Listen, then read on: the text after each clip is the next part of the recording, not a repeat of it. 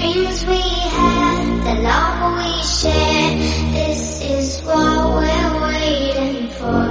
And in my mind, in my head, this is where we all came from. The dreams we had, the love we shared, this is what we're waiting for.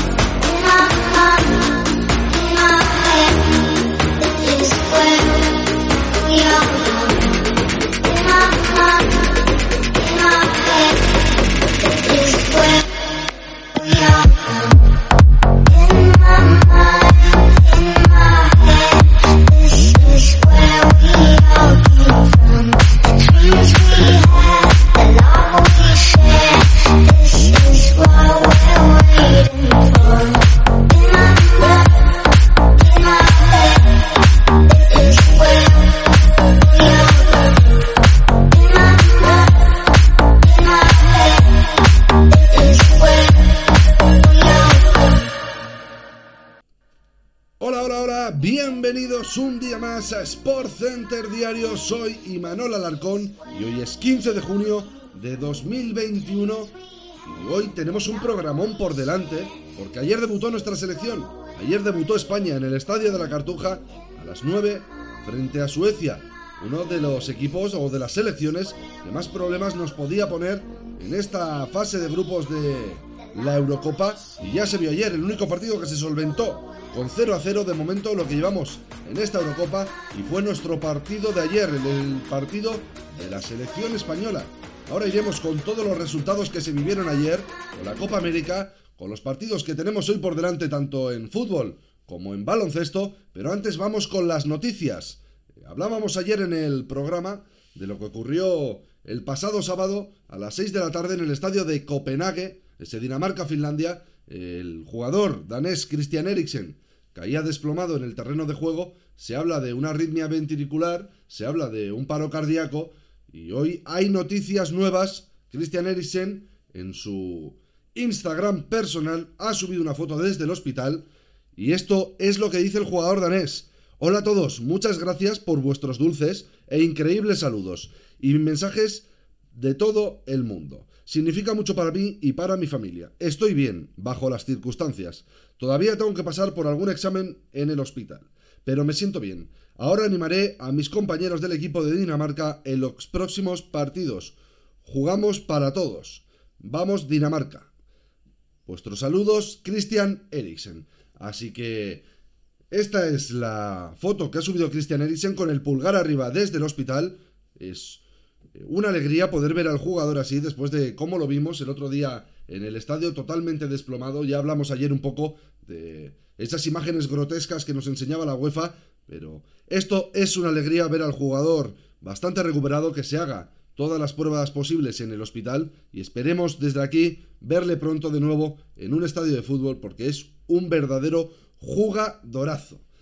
Y sin más dilación vamos a pasar a los resultados de ayer porque empezábamos esta jornada de Eurocopa a las 3 de la tarde con ese Escocia 0, República Checa 2, y es que República Checa hizo un verdadero partidazo, y si el otro día hablábamos de uno de los mejores goles que llevábamos en esta Eurocopa con ese gol de Andrei Yarmolenko, en ese Países Bajos 3, Ucrania 2, el zurdazo del delantero ucraniano con la zurda por la escuadra derecha de Stekelenburg, ayer vimos el que para mí y para muchos es el mejor gol hasta ahora de la Eurocopa y va a ser muy difícil de superar ese zapatazo de Schick, el delantero checo, desde el medio del campo pillaba adelantado al portero escocés y la clavaba desde el medio del campo, como decimos, por encima del portero. Así que uno de los goles hasta ahora de la Eurocopa.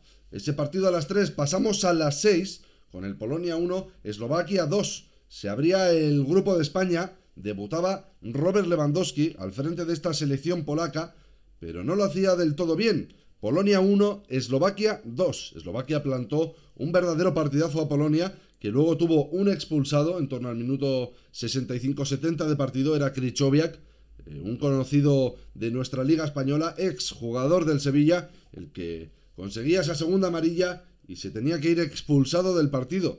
Así que tres puntos importantísimos para Eslovaquia y una Polonia que empieza bastante mal la Eurocopa.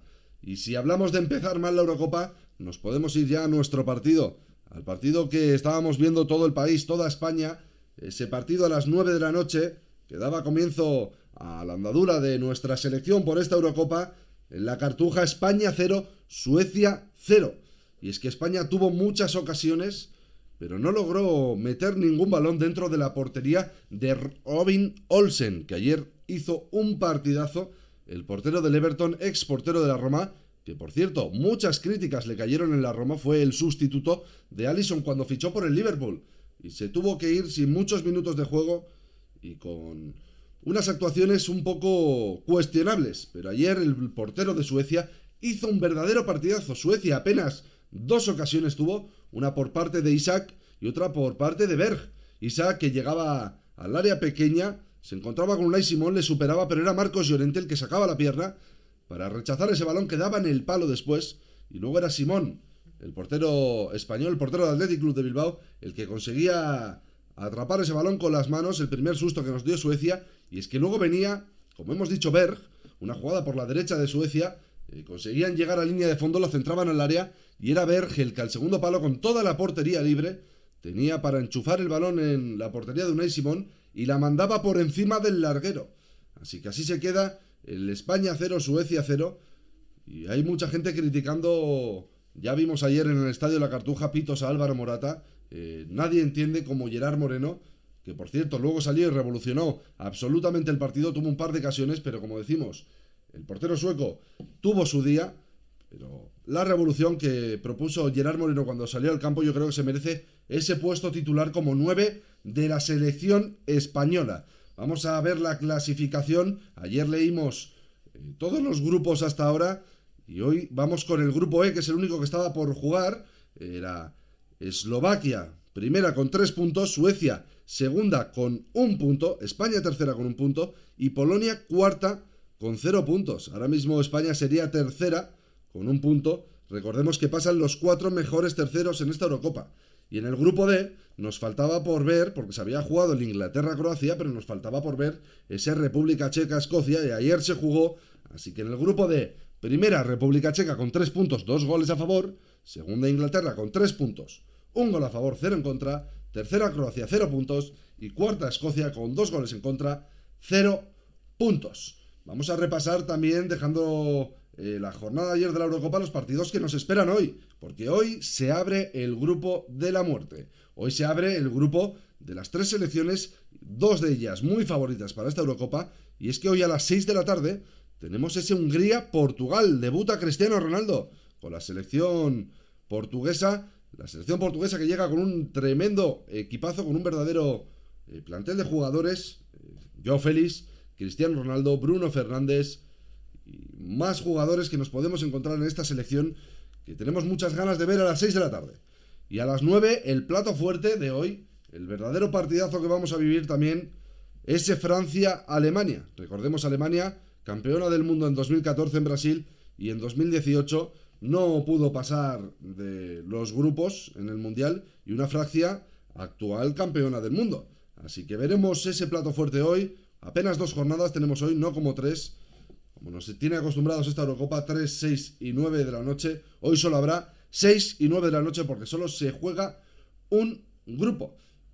Dejando un poquito el fútbol de lado, vamos a irnos al baloncesto también, porque ayer había playoffs de la NBA. Era Atalanta Hawks el que ganaba 103 a 100 a Philadelphia 76ers y empata la serie 2 a 2. También se jugó Los Ángeles Clippers con un verdadero partidazo de Kawhi Leonard que tiró de rodillo para empatar la serie ante Utah Jazz 118-104, así que empatada a dos la serie también para estos eh, Los Ángeles Clippers, Utah Jazz y Atlanta Hawks, Philadelphia 76ers.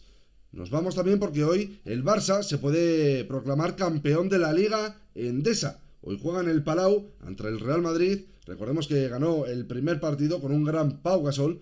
Así que hoy a las 10 de la noche en el Palau, Barcelona, Real Madrid. Veremos a ver lo que hace el Barça y el Madrid, porque tiene que espabilar si no quiere perder esta oportunidad de ganar la Liga Endesa.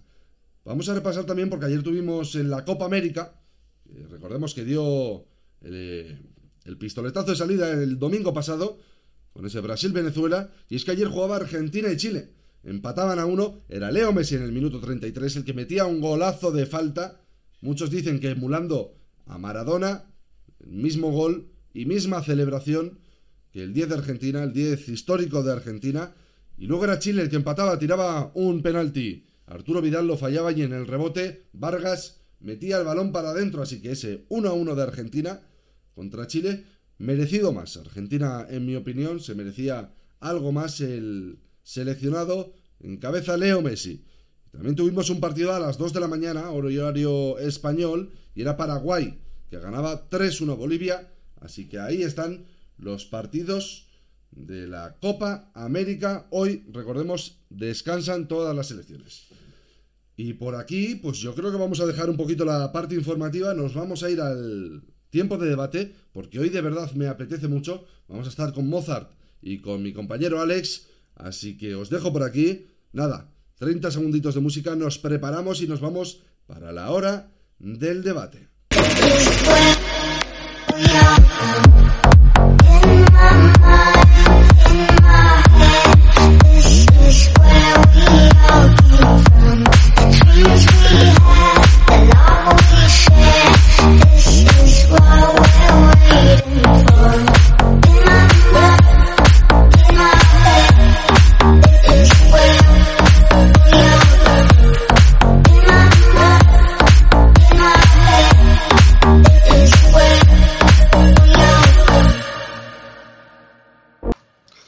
Bueno, pues empezamos aquí en Sport Center Diario este rato de debate. eh, hoy con muchas ganas, tengo muchas ganas de escuchar a mis dos compañeros, porque ya vimos el partido de la selección española ayer, ese debut a las 9 de la noche en el Estadio de la Cartuja frente a Suecia.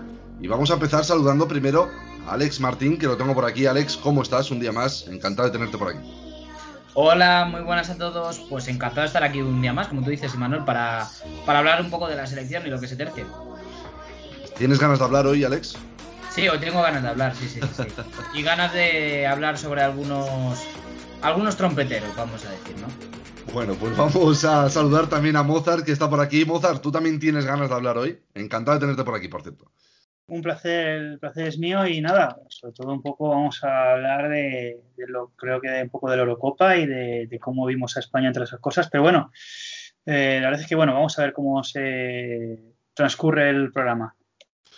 Bueno, pues creo que os voy a dejar un poquito con la miel en los labios y vamos a empezar con otro tema antes de entrar en el pues en el este de, España, del debut ayer de la selección española. Y vamos a hablar de Eriksen porque ha subido una foto a su Instagram, lo comentábamos en la parte informativa, subía una foto al Instagram el jugador danés diciendo que está bien, que está en el hospital y que está eh, consciente y bastante recuperado, le faltan algunas pruebas médicas, como os decíamos en la parte informativa. Alex, eh, imágenes grotescas de la UEFA, ya lo hablábamos ayer en el programa, pero una alegría que esté bien el jugador.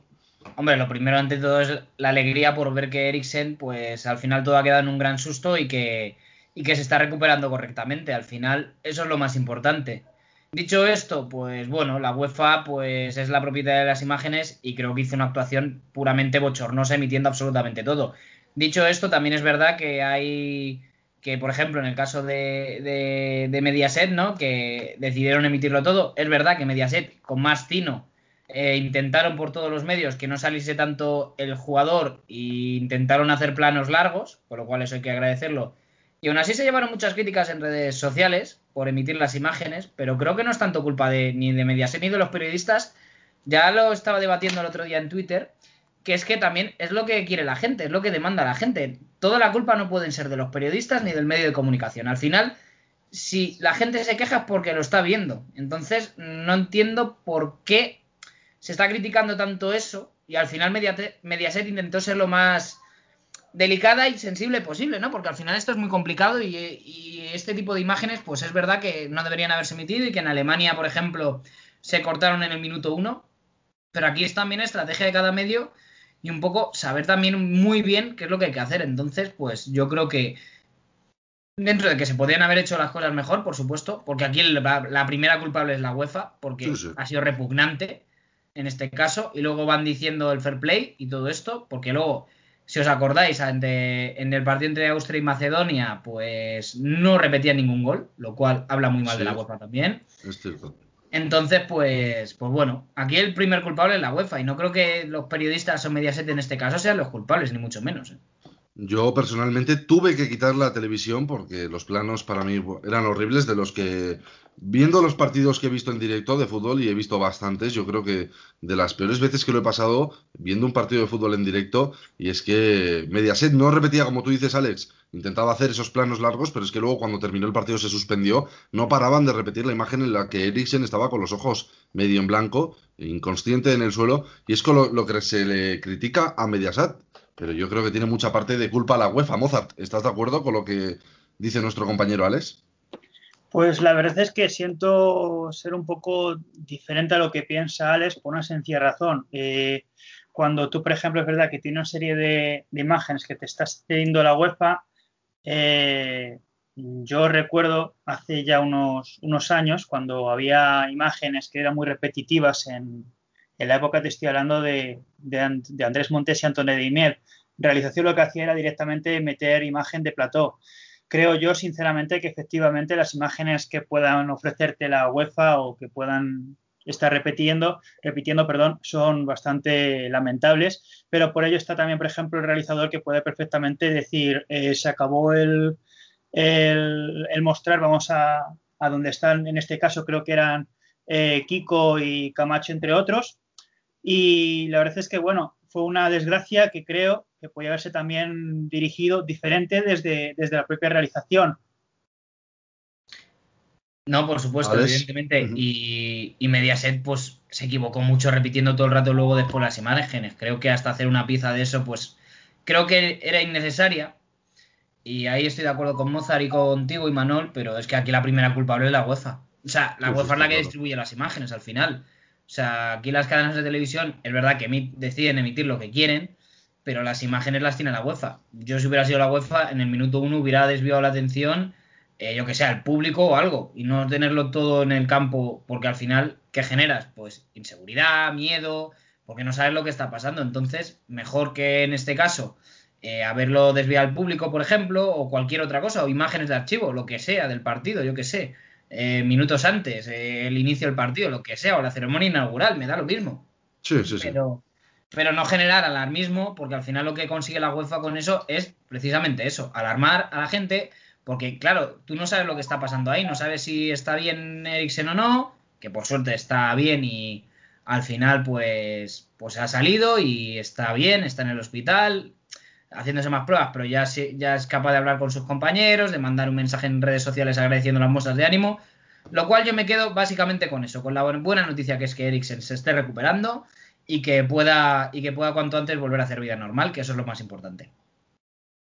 Está claro. Yo lo que pienso también es que eh, tú compras eh, unos derechos por emitir la Eurocopa en tu propio canal, pero no estás obligado a poner siempre las imágenes que te dé la UEFA. Tú en cualquier momento, como decía Mozart y como decías tú, Alex, tú puedes eh, pinchar la redacción, puedes pinchar el plató y puedes quitarte esas imágenes de en medio, cosa que no hizo Mediaset y yo creo que ambos tienen parte de culpa, pero yo creo que la culpa mayor la tiene la tiene la UEFA y yo creo que eso está claro. Otro tema en cuestión que también me gustaría debatir con vosotros chicos es esa reanudación del partido. Decía la UEFA que los jugadores tanto de Dinamarca como de Finlandia habían llegado a un acuerdo para reanudar ese partido en torno a una hora y media después, pero es que luego salía el capitán danés Kiaer y decía que habían reanudado ese partido eh, sometidos a una pequeña presión por parte de la UEFA, Mozart.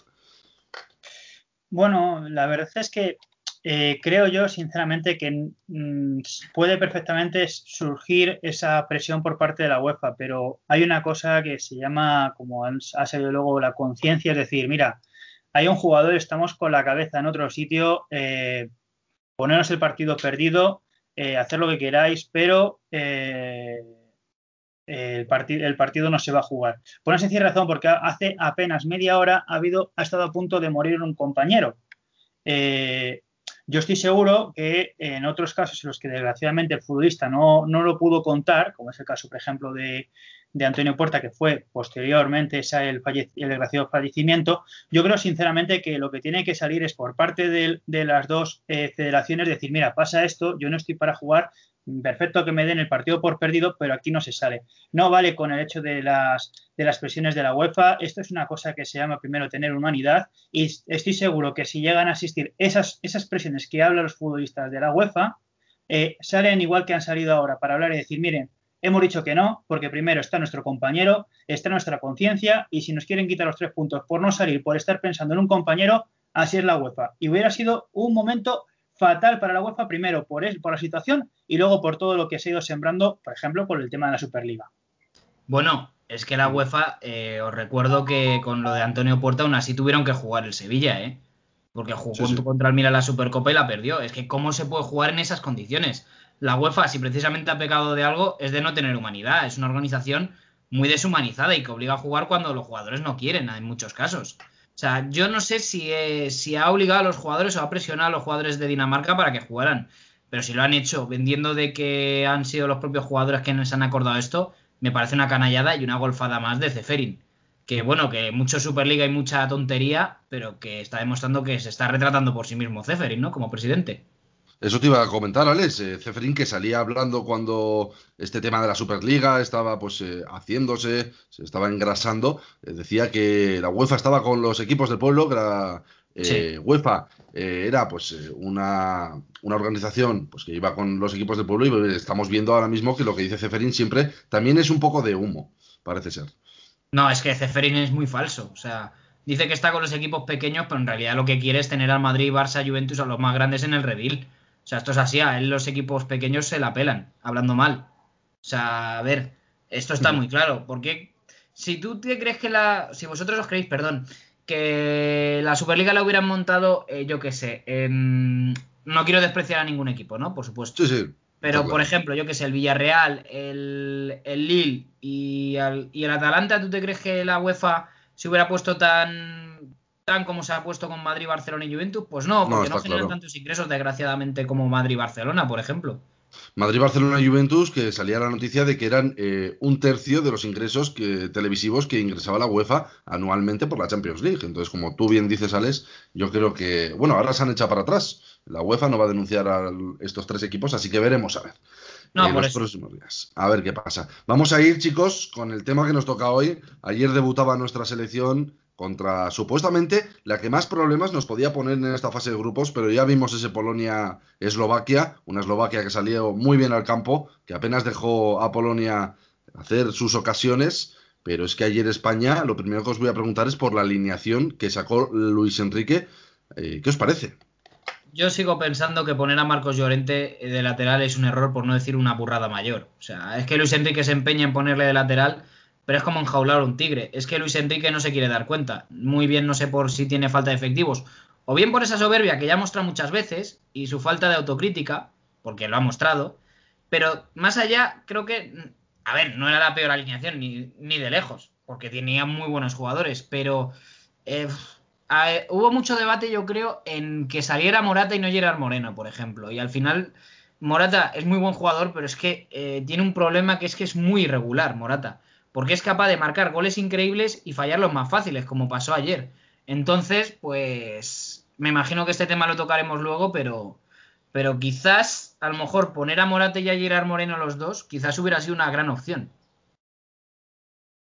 Mozart. Bueno, yo creo sinceramente que la, opción que realizó Luis Enrique, para mí en la primera parte fue bastante interesante, pero a mí me preocupa más o me, chirrió más en el momento en el cual eh, ese cambio, por ejemplo, que hacía con Coque, Coque tenía una defensa de un futbolista eh, sueco eh, de forma individual y eso permitía que esas entradas que realiza muy bien Llorente para doblar luego que era Ferran Torres. Lo que pasa es que las tres o cuatro veces que se dobló eh, de Ferran Torres Marcos Llorente no recibió nunca el balón adelantado, siempre a la posición o incluso retrasado. Ahí ya no puedes eh, ni sorprender al rival ni nada. Ahí está la dificultad del hecho de tener una opción más que válida para eh, un Coque que se iba posicionalmente, no que fuera lateral, sino posicionalmente al lateral derecho, dejaba esa zona del medio campo, que es la, fundamental, yo creo, para todos los equipos, tanto en defensa como en ataque. Pero claro, eh, si esa opción que te permite Marcos Llorente de ser un puñal no la, no la, aprovecha un futbolista como Ferran Torres, siempre buscando el balón hacia atrás para llegar él, y luego, claro, las opciones que tuvo, por ejemplo, Morata, bueno, Mismamente se vio el caso de la izquierda con jugadores como Dani Olmo por la banda izquierda, con Jordi Alba, que llegó muy bien. Es verdad que los centros del, del futbolista del Barcelona no fueron lo, mejor del partido, pero creo yo que se pudo ver a una España muy interesante que si llega a marcar, no digo todo, sino alguno de las opciones que tuvo Morata, especialmente ese uno contra uno, que se fue desviado o eh, la jugada que directamente sin mirar a portería disparó como si hubiera disparado un si hubiera despejado un defensa en su, su, área, creo yo que estaríamos hablando de otra cosa. Y repito que para mí la opción de Llorente para cambiar con Coque en ofensivo me pareció muy interesante.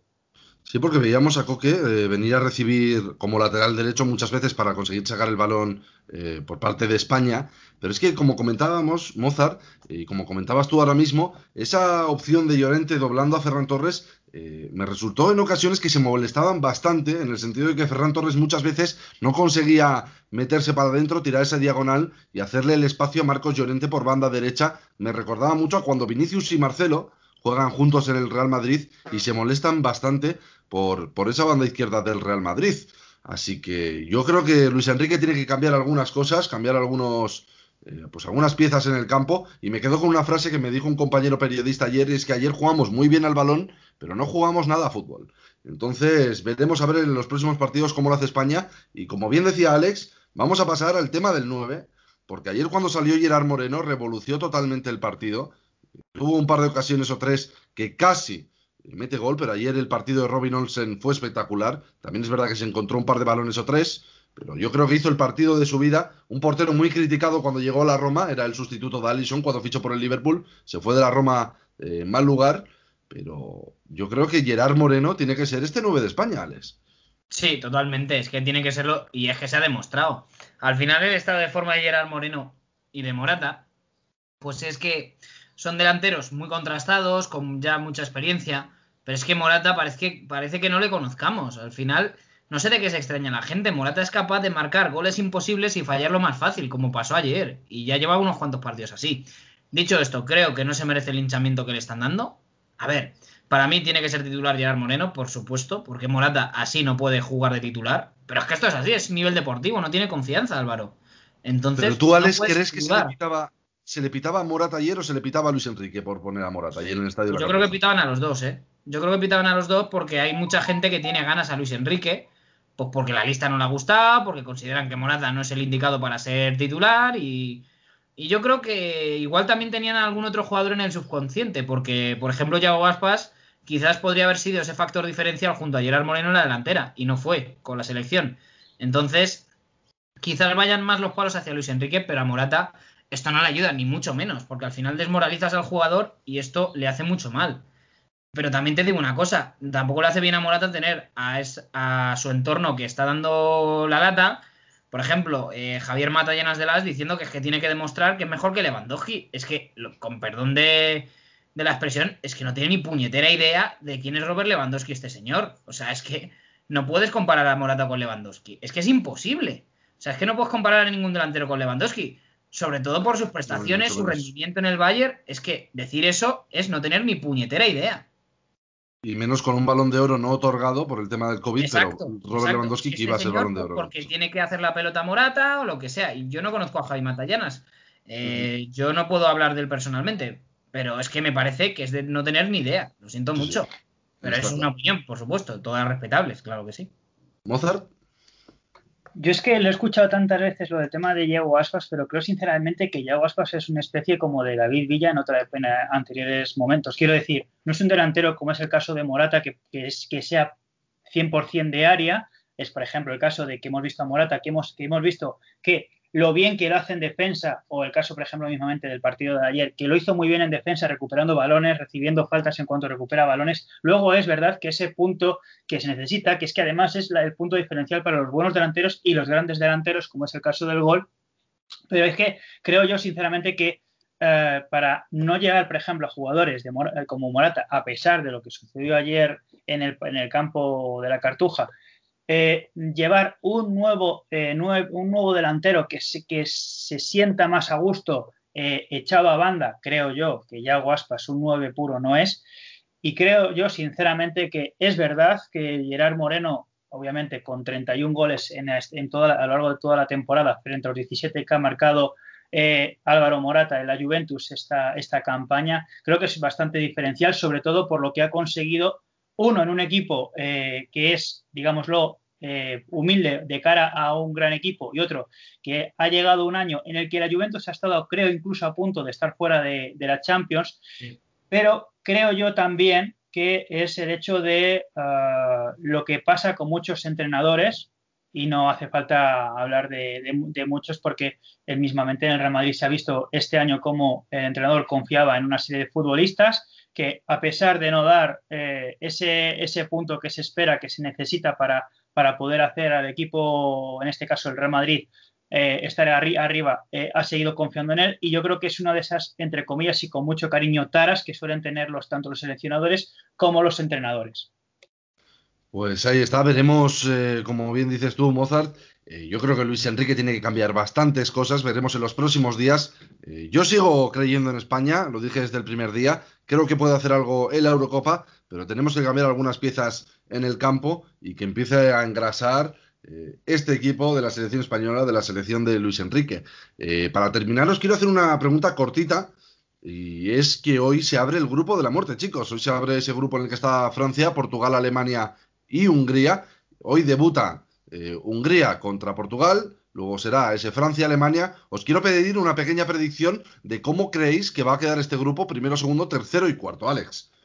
Pues es que es muy complicado saberlo porque son, em, como es un grupo tan, precisamente con tanta calidad, con tan buenos equipos, es muy fastidiado decir una, decir una porra, pero yo creo que al final pasará Francia, eh, Portugal, es que no hay que dejar de tener en cuenta porque es la vigente campeona. Creo que al final es que hay que tener, eh, saber un poco, un poco, siendo rápido, ¿eh? yo creo que va a pasar Francia seguro y luego, pues yo creo que Alemania y Portugal al final, pues yo creo que terminará un poco bajando un poco el nivel. O sea, quiero decir, al final lo tienen más complicado, ¿no? A priori son los más los que lo tienen peor. Bueno, recordemos que pueden pasar los mejores terceros, los cuatro mejores terceros, así que tienen la opción también de pasar los tres grandes, ¿no? Mozart, por ejemplo. Sí, yo creo que va a ser así. De hecho, te digo que creo que la primera va a ser Alemania, la segunda va a ser Francia y la tercera Portugal. Bueno, pues veremos a ver, porque como decíamos, hoy a las 6 de la tarde, Hungría-Portugal, debuta Cristiano Ronaldo en esta Eurocopa, con muchas ganas de ver a esa Portugal de Cristiano, Joao Félix, Bruno Fernández, etcétera, y luego a las 9 de la noche el plato fuerte de hoy, ese Francia-Alemania, así que vamos a dejar Sport Center Diario por hoy, vamos a dejar este programón que acabamos de hacer, chicos. Alex, gracias por estar aquí un día más y veremos a ver la selección en los próximos días. Un placer, gracias a ti, Manuel, por, la llamada y nada, a ver qué es lo que sucede, claro. Y lo mismo te digo, Mozart, un placer tenerte por aquí un día más y esperemos disfrutar y seguir disfrutando de esta Eurocopa aquí en Sport Center Diario con, con vosotros, compañeros. Pues el placer ha sido mío y de verdad es que ojalá que disfrutemos tanto como, como esperamos de esta Eurocopa. Pues ahí está, vamos a cerrar por hoy aquí este programa, eh, martes 15 de junio de 2021 y os dejamos con Sport Center Radio, la radio malagueña, así que nos despedimos hasta mañana. Mañana volveremos a la misma hora, miércoles, y hoy se abre el grupo de la muerte de la Eurocopa, así que todos a ver esos partidos. Un saludo.